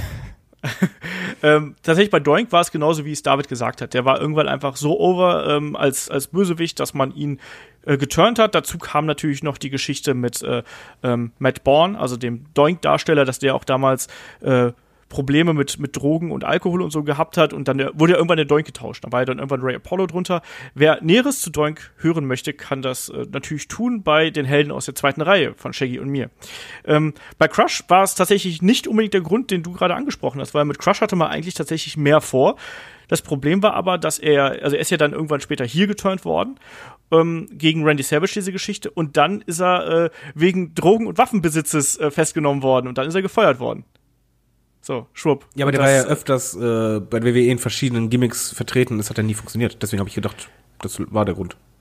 Ja, also der, also der, der also er war ja zuerst war er bei Demolition, da war er Tag Team Champion, dann war er ja ungefähr so ein Jahr, anderthalb war er dann Babyface und dann ist er ja geturnt gegen, äh, gegen, ähm, wie heißt er?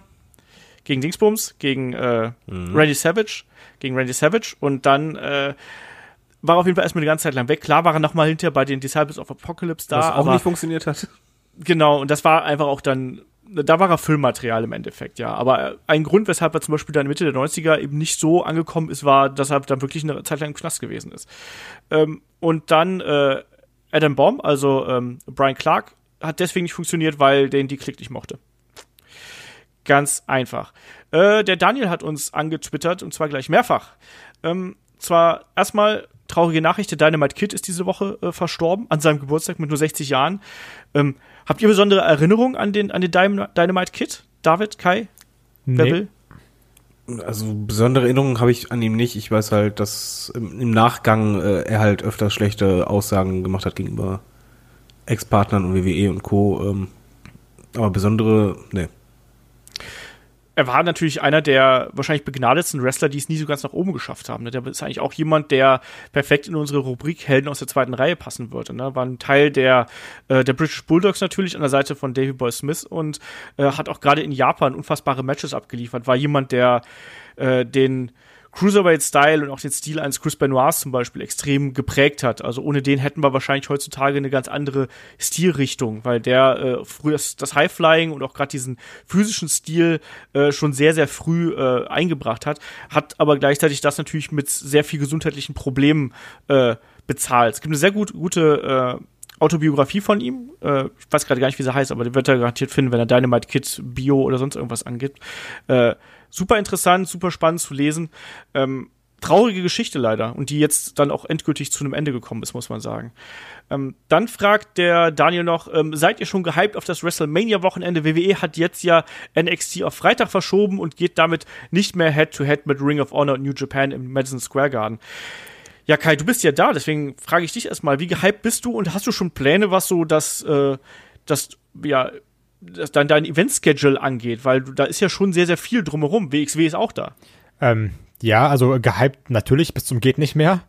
Und als jetzt, also eigentlich war der Plan Freitags Hall of Fame, Samstags NXT, dann Mania, dann Raw, dann SmackDown. Bums, volles Programm. Geil.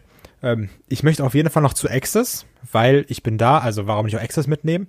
Jetzt aber, dadurch, dass NXT auf Freitag verschoben wurde, ähm, muss ich nochmal anfragen jetzt, weil ich das ja alles über so einen Gesamtveranstalter gemacht habe, ob man sagen kann, ähm, ich storniere Hall of Fame, weil wenn ich dann äh, zu Ring of Honor New Japan am Samstag gehen kann, im Madison Square Garden, was ja auch einfach ein krank historisches Gebäude ist, ähm, dann würde ich da natürlich auf jeden Fall sehr, sehr gerne hingehen, ne? So scheiß mal drauf, was es kostet. Ich habe also irgendwie 160 Dollar die Tickets, aber hey, wenn ich eh da bin, so dann scheiß mal auf das Geld. Was kostet die Welt? Ja, also wenn du eh schon nach Amerika Er fliegst, ja. ne, dann, dann guckst du ja jetzt nicht mehr auf 100 Euro, sind wir mal ehrlich. Von daher hätte ich da echt schon Bock drauf, das Ding mitzunehmen. Ich glaube aber nicht, dass ich mir da jetzt irgendwie noch viel, viel mehr angucken würde. Also klar wäre es witzig, die WXWs auch nochmal in Amerika zu sehen. Aber auch dieses Jahr war ich irgendwie bei fast jedem Marquis-Event. Also muss ich jetzt nicht zwingend, wenn ich in Amerika bin, mir die WXW nochmal angucken. Da gibt's glaube ich, noch andere Sachen, die ich sonst in Deutschland so nicht sehen kann, die ich da mitnehmen würde. Also ich versuche mir auf jeden Fall in diesen fünf, sechs Tagen die äh, volle Dröhnung Wrestling zu geben. Und deswegen bin ich auch schon extrem, extrem gehypt. Tja, David, und wir bleiben hier, hä? Ja, und ich bin im tiefsten Wrestling-Tief meines Lebens. Also, Ah. äh, ich habe es noch nie gehabt, dass ich im Dezember nicht schon irgendwie mega heiß auf dem Rumble war und schon überlegt habe, ja, was machen sie da um dann bei WrestleMania?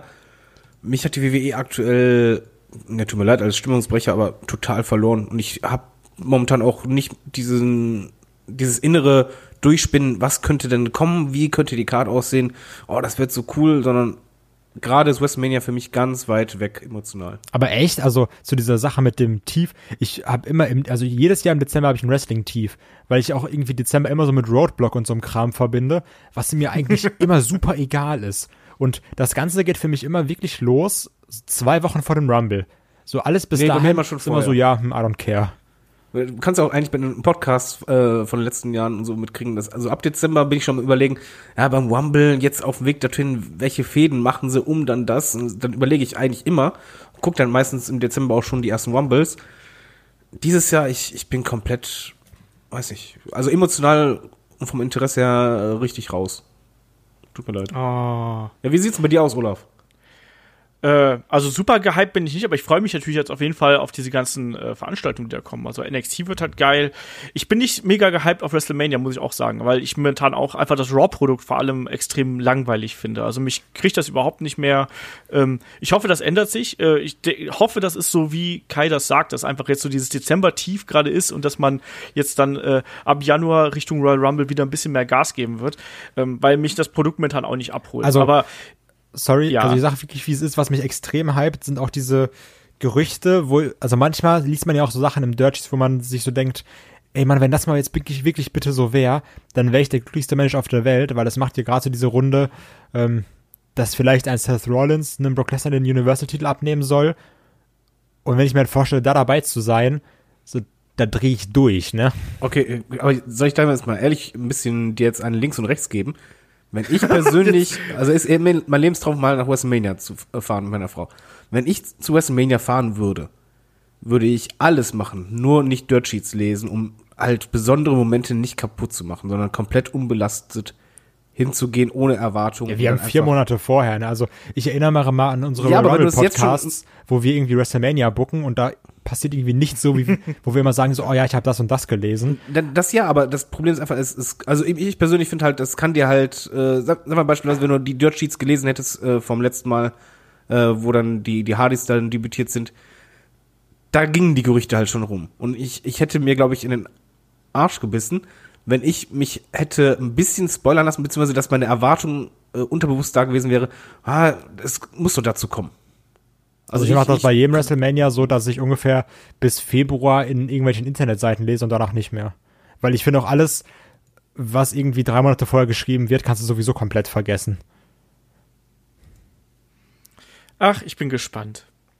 Aber jeder auch so, wie er es möchte. Also, ich weiß, dass, dass da David da auch re relativ rigoros ist, was so das äh, Stummschalten von anderen Webseiten und sowas angeht. Also von daher, äh, ich bin, ich bin gespannt, aber wie gesagt, mein, mein Hype hält sich momentan auch noch in Grenzen, aber ich freue mich auf jeden Fall auch auf die, auf das Ganze drumherum, was da dann eben noch an Shows passiert und bin sehr gespannt drauf, äh, wie sich das da äh, ergibt und ob die Show gut wird. Also momentan bin ich wirklich da auf dem Trichter, dass ich so einfach nur hoffe, dass man sich jetzt äh, 2019 wieder steigert und einfach wieder auch ein Produkt auf die Beine stellt, äh, was einen dann wieder ein bisschen mehr abholt, als das jetzt dieses Jahr der Fall gewesen ist, weil ich greife mir hier so ein bisschen mein Fazit vom äh, Rückblicks-Podcast äh, vorweg. Also ich finde 2018 war ein furchtbares WWE-Jahr. Absolut grauenvoll. Ich habe mich so oft so geärgert.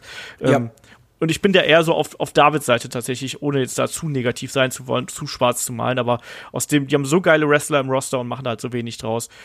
Und Brock Lesnar auch noch. Also, naja.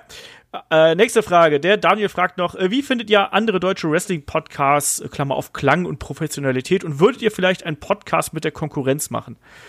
Ähm, ich glaube, das ist jetzt hier nicht an uns, dass wir hier irgendwelche Wrestling-Podcasts äh, äh, bewerten oder sonst irgendwas. Aber klar hören wir andere Podcasts. Also, also ich auf jeden Fall. Also ich höre ganz gerne mal die Ringfüchse oder ich höre jetzt auch ganz aktuell äh, Blown Up mag ich ganz gern. Und ähm, klar würden wir was auch mit anderen Wrestling-Podcasts zusammen machen. Haben wir ja eigentlich auch schon in den letzten Jahren mal gemacht. Wir haben mal was mit GF der Talk gemacht.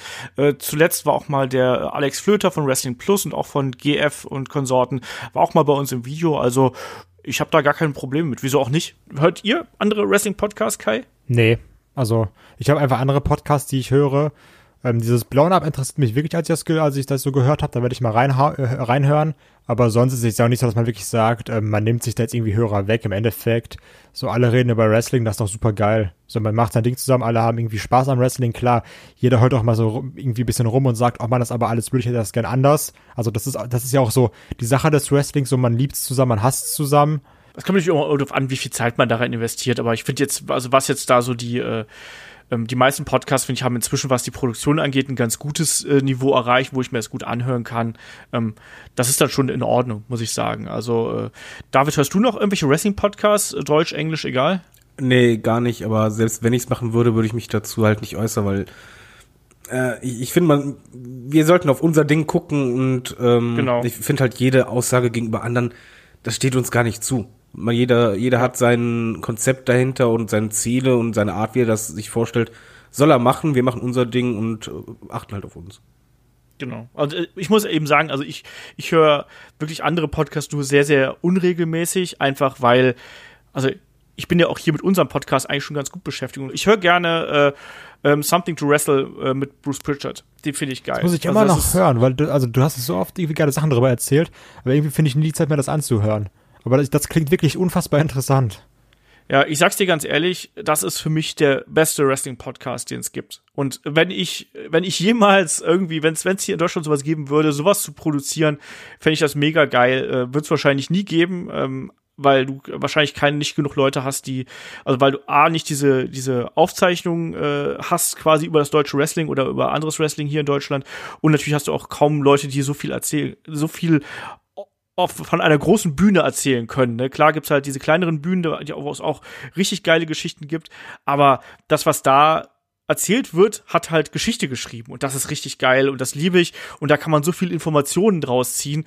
Ich finde das total cool und ich, da bin ich wirklich neidisch drauf, äh, was, was die da machen, einfach, weil das ist äh, absolut allerhöchster Anspruch und äh, absolut allerhöchstes Niveau und das finde ich super.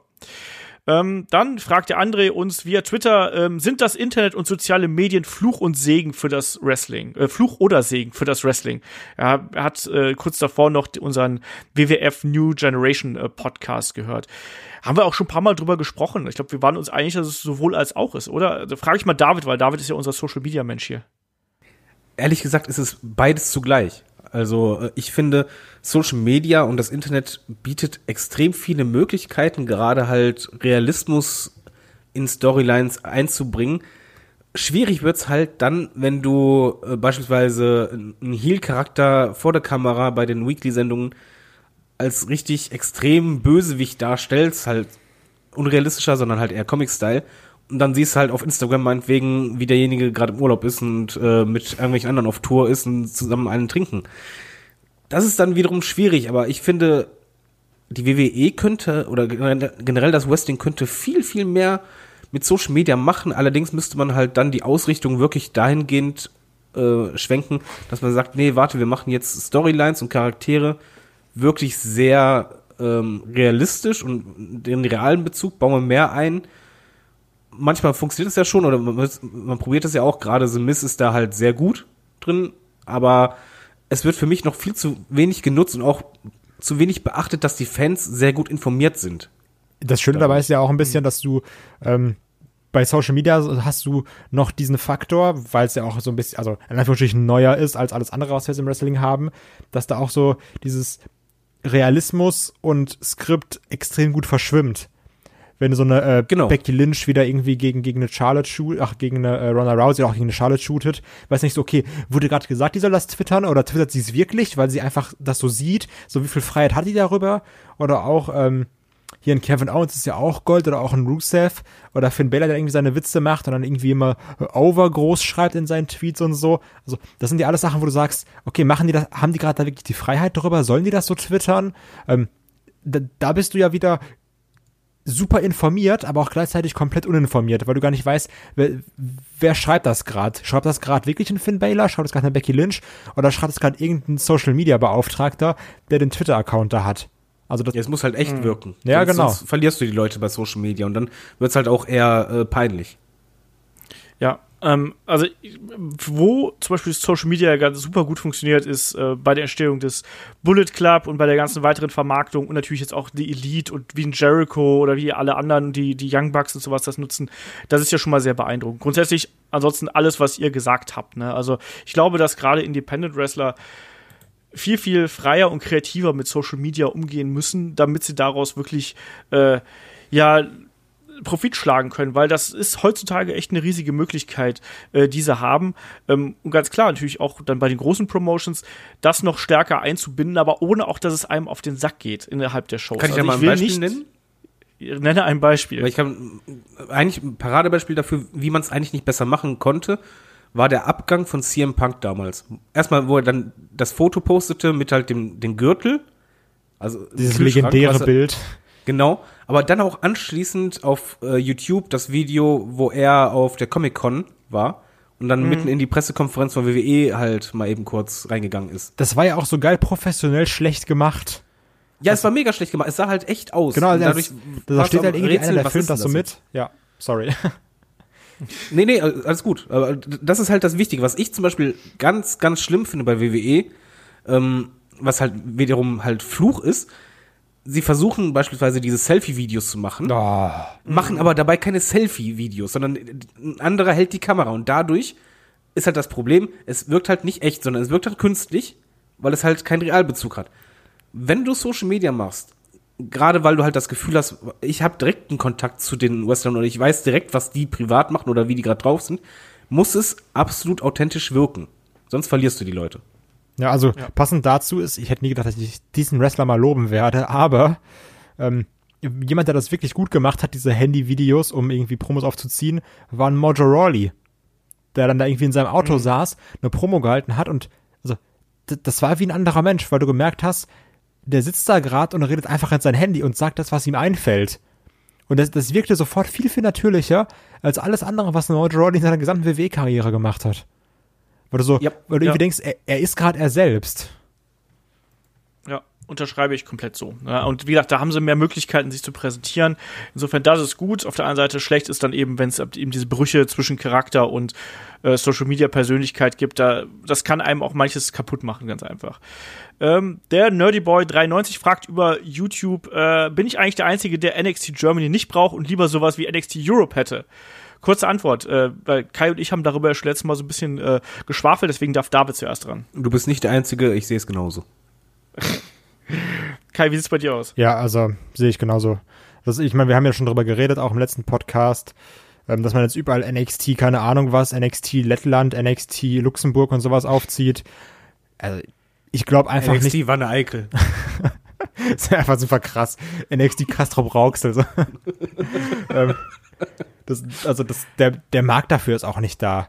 Also so, w Ja. WW, ach, äh, WXW füllt ja schon diese Nische irgendwie aus. Und klar kannst du natürlich mit dem WWE NXT-Namen mehr Leute abholen. Aber ich verstehe auch, also ich verstehe nicht mal, wie das Produkt ablaufen soll. Ist das dann auf Deutsch oder reden dann irgendwelche Deutsche schlechtes Englisch, weil es, also du hast natürlich auch viele Leute in der WXW, die irgendwie gutes Englisch reden. Aber du hast ja doch immer noch einfach wirklich Deutsche, die wresteln. Und die reden halt auch Englisch, wie dann Deutsche Englisch reden, ganz normal. Und also dann, dann verstehe ich das auch nicht. Sollen die dann in, in der Halle, wo sie dann vor Deutschen tapen, wo ja auch irgendwie, keine Ahnung, auch Leute sitzen, die schon älter sind und vielleicht nicht so einen Englischbezug haben, sollen die dann da englische Promos halten? Das, also, keine Ahnung. Also für mich, das ist alles so unnatürlich. Ja, ich weiß eh noch nicht genau, wie das, also wenn es dann äh, irgendwann NXT Germany geben wird, ob das dann auch wirklich bedeutet, dass wir dann da quasi auch so eine NXT-Show für den deutschen Markt bekommen. Ich halte das auch noch eigentlich für viel zu früh, weil der Markt dafür viel zu klein noch ist. Also da muss erstmal noch viel, viel mehr Aufmerksamkeit auf das ganze Produkt gebracht werden, bevor es überhaupt dahin gehen kann. Also für mich ist erstmal NXT Germany bedeutet für mich vor allem erstmal, dass man sowas wie ein Performance Center hier aufbaut und dann eben die Talente, die interessant sind für NXT UK quasi reinholt äh, und aber hier erstmal den, den deutschen Markt quasi fördert und dann irgendwann, wenn es wirklich, wenn man soweit ist, vielleicht in drei, vier Jahren oder so, äh, dann irgendwann in Richtung ähm, ja, eigene, eigene Show geht, weil ich glaube, das für wie, wie viele Leute würden denn jetzt äh, vom Network, also wir gehen jetzt mal von den, wie viele Abonnenten hat das WWE Network momentan? 1,7 Millionen oder so? Dann gehen wir mal davon aus, wie viele Leute würden, kommen davon aus Deutschland und wie viele würden sich davon ein deutsches NXT-Produkt anschauen? Das ist doch ein Prozentsatz von wahrscheinlich weniger als 0,5 Prozent. Mal so ganz, wahrscheinlich Ja, ist absolut Nische. Das wird auch keinen Sinn Ja. ergeben. Vor allen Dingen, man muss ja einfach mal die, die Länder größer von, von der Fläche her sehen. Also du hast halt auf der einen Seite NXT, das ist im Grunde genommen Amerika, ich, ich sehe es halt als amerikanischen Brand an. Riesengroßes Land und dann kommt es plötzlich an, ja, NXT Germany, was halt ein Fitzel davon ist. Und da, so soll eine ganze Liga funktionieren. Nee, also Europe, Europe würde super funktionieren. Ich finde auch, gerade deshalb, weil anders als beim normalen NXT, du dann halt auch diesen Lokalpatriotismus ein bisschen mehr einfließen lassen kannst. Und dann kannst du halt auch wirklich äh, touren durch ganz Europe und hast ein eigenständiges Produkt. Ich bin auch kein Fan von ähm, der UK-Trennung, muss ich dazu sagen. Für mich ist es einfach alles zu klein geschnipselt. Und irgendwann hast du halt viereinhalbtausend Shows. Wann soll das jemand gucken? Das ist auch absolut richtig. Na, mal sehen. Auf jeden Fall steht uns da eine ganz, ganz große äh, Entwicklung bevor. Gab jetzt ja auch diese Woche äh, neue Informationen über die Verträge und über Kooperationen und äh, Partner-Promotions. Also Äh, huiuiui, ich bin mal gespannt, wie sich das entwickelt. Ähm, passend dazu hat der Mike noch eine Frage über Instagram eingeschickt ähm, zur WXW. Äh, welche zwei Leute aus dem WXW-Roster haben aktuell das Zeug zu einem neuen Tag-Team und danach zu äh, Tag-Team-Champions? Also, äh, ich weiß gar nicht, David, bist du momentan im WXW-Produkt drin? Nein. Schaust du das? Äh, leider nicht, weil ich halt äh, die Kameraführung nicht so schön finde beim WXW Now und mir halt die Musik fehlt. Deswegen bin Du ich musst halt die Conversations gucken, dann kannst du mich sehen. Ja, also ich bin live ist das ein mega Erlebnis für mich, aber ist halt einfach nichts, was ich wirklich äh, sonst außerhalb von diesem Live extrem verfolge. Na gut. Äh, Kai, du bist ja eigentlich immer dabei. Du bist ja quasi sowas wie, noch nicht das Ringrat, aber dann doch schon so ein bisschen das Maskottchen von WXW. Äh, wie sieht's denn bei dir aus? Wel wel welchen der jungen Leute könntest du dir da vorstellen, äh, dass man die zusammenpackt? Oh, ich finde es schwierig. Also ich, ähm, so ge- ab, abseits von den jungen Leuten könnte ich mir auch eine Reunion von A4 vorstellen. So irgendwie so, so, so dieser, der DIY-Trip, weißt du, er, erst Tag-Team als Faces, dann hassen sie sich, dann sind sie als Heels wieder zusammen. Ähm, und ich, Das war aber nicht die Frage. ja, und ich würde sehr gerne, Ah, ich überlege gerade, also ich, ich sehe dann da Mac irgendwo. Ich überlege gerade nur mit wem. Einen der jungen Leute. Da steht gar nicht was zu jungen Leuten. Da steht welche zwei Leute Das aus dem. XC-Roster. Ja, ist okay, du hast ja, recht. so jemand nennt sich Moderator. Ähm, Das tue ich gar nicht. stimmt, so, so, so jemand nennt sich euer Host. genau. Also, ich kann irgendwie, irgendwie da Mac mit jemandem. Aber kann, also, ni- nicht mit dem Tarkan Aslan. Ich weiß aber nicht mit wem sonst. Irgendwie. Ja, also ich habe tatsächlich, also mein, mein Gedanke geht ja so in Richtung Veit Müller. Ja, Ich würde Veit Müller, und vielleicht gerne, ja, zum Beispiel. Also, so. Ich wäre dabei, ne? Veit Müller ist ja auch unfassbar over. Also, der hat sich ja auch krass gemacht, der Typ. Der ist auch super. Ich mag den total Ja. gern von seinem Stil, auch von dem Look her. Also der, der hat was und der ist, glaube ich, auch jemand, den wir da in so äh, ein, zwei Jahren auf jeden Fall in einer, in einer sehr starken Position bei WXW sehen werden. Ansonsten, ich bin gespannt, was man mit, äh, mit Julian Pace anstellt. Das wäre auch jemand, den ich mir erstmal irgendwie in so einem, in so einem Flippy-Floppy-Tag-Team irgendwie Ja, vorstellen mit wem könnte. ist das Problem? Da habe ich auch überlegt, aber mit wem? keine Ahnung, du kannst äh, mit, mit äh, Norman Harras, der jetzt gerade äh, debütiert ist. Ich weiß es Mit nicht. der Mac? Keine Ahnung. Ich, auch mit der Mac. Alle mit der Mac. Einfach alle mit der Mac. Ja, mal sehen. Aber ich meine, es gibt da noch ein paar. Also ich, wie gesagt, Veit Müller und Timothy Thatcher finde ich gerade, auch wenn jetzt dann ein äh, Walter vielleicht weniger da wäre, ich finde, ein Veit Müller wäre eine coole Ergänzung für äh, Ringkampf. Passt auch irgendwie Insofern- rein, wenn man mal ehrlich ist, ne? Total. Also- total. Und ähm, also auch von dem, was ich von Tobi gehört habe, ich konnte ja in Hamburg leider nicht dabei sein, ähm, soll ein Veit Müller unfassbar over gewesen sein. Ja. Ja. Also er war so over, dass der arme Timothy Thatcher, als er dann am Ende seine Promo halten musste, äh, halb ausgebuht worden ist, weil die Leute Veit Müller sehen wollten. und, und im Anschluss haben die doch noch ein paar Fans, haben doch äh, dann noch äh, äh, Veit Müller äh, irgendwo im Back, nicht im Backstage-Bereich, aber am, am, am Merchandise quasi äh, besungen, um es mal so zu sagen. Ja, FIF ist der, der, der, der Fightster. Ja, das ist auf jeden Fall ein Talent, auf das man achten sollte. Und damit sind wir durch. Es sei denn, David will noch eine Frage stellen. Äh, nö. Was? Ja, ich überlege gerade, ich überlege gerade. Äh, verdammt, mir fällt nix ein. Oh, dann mache ich die Abmoderation. Hast du deine Chance hier in diesem Falle verwirkt. Ähm, ich sage erstmal danke fürs Zuhören hier natürlich. Ne? Ihr wisst, wenn ihr uns was Gutes tun wollt, gerne bei iTunes bewerten. Schaut auch gerne bei Spotify vorbei, wo es uns natürlich auch gibt. Und natürlich, äh, ja, Patreon und Steady, äh, wenn ihr uns unterstützen möchtet. Mit 5 Euro, 5 Dollar seid ihr dabei. Da sind wir mittlerweile knapp bei den 100 äh, Podcasts, die ihr dann oben drauf bekommt, quasi nicht nur da, für das gute Gefühl und zu unterstützen, sondern es gibt natürlich auch noch was äh, in Retour, nämlich die ganzen exklusiven Podcasts und äh, ganz viel anderen Krempel. Ansonsten äh, geht's nächste Woche dann natürlich auch schon weiter. Wir haben die Preview zu TLC, die steht dann an.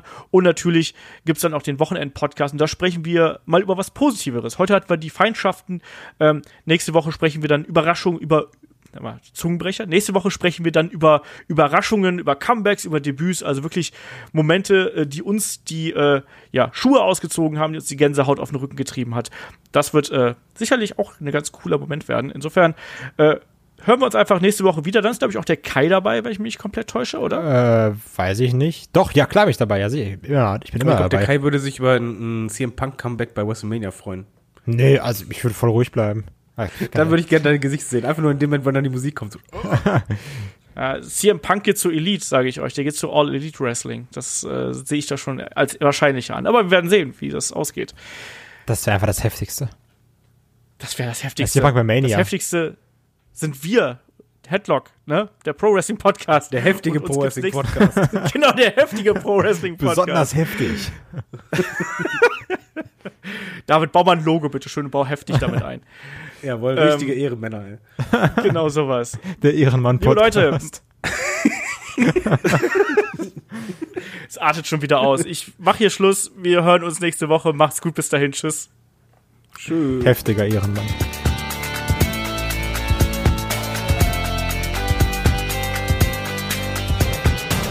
Headlock, der Pro Wrestling Podcast.